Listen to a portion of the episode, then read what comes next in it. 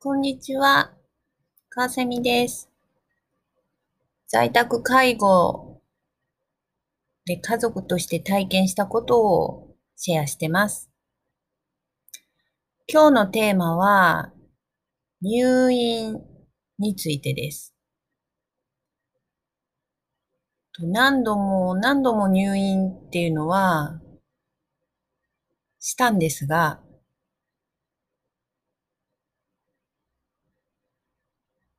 入院期間が長長くなればなるほど弱ってしまうので、治療が済んだらすぐに在宅生活ができるようにしていました。普通は急性期の病棟で治療をして落ち着いてきたら家に帰るためのリハビリ期間を経てだいたい2週間ぐらいは入院することが多いんですが入院をすると忙しい病棟では例えばトイレに行ける人でもおむつをしてベッドで安静にしておくということを優先されることが多いです。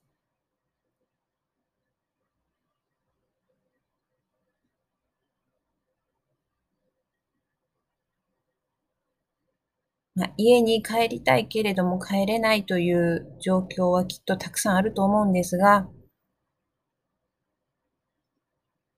私が体験した入院、そこからの在宅に戻るという期間はもうできるだけ短くするということに努めていました。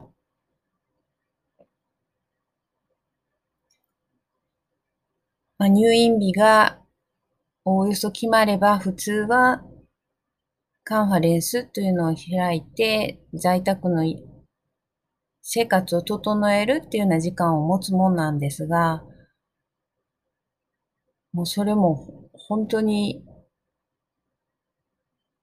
退院してから持ったりとかしていました。例えば肺炎で入院するっていうことも何度も体験しましたが、点滴がうまく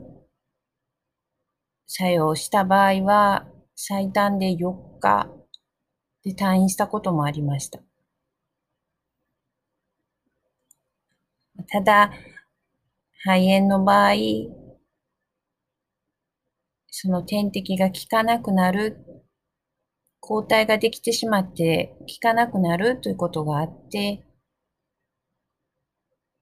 また違う種類の点滴を打つっていうようなことも行われて、入院期間が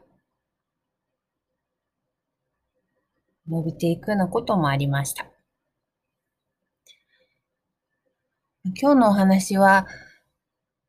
入院したときにどう対応していたか、また、入院期間を短くすることで、在宅での負担が大きくなるんですけれども、結果的に入院中に弱るっていうことを防ぐことができたという体験でした。大変な選択にはなるんですけれども、日常動作の中でリハビリをしていくっていうような方針でやっていました。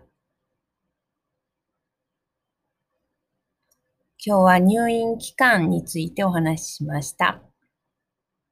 りがとうございます。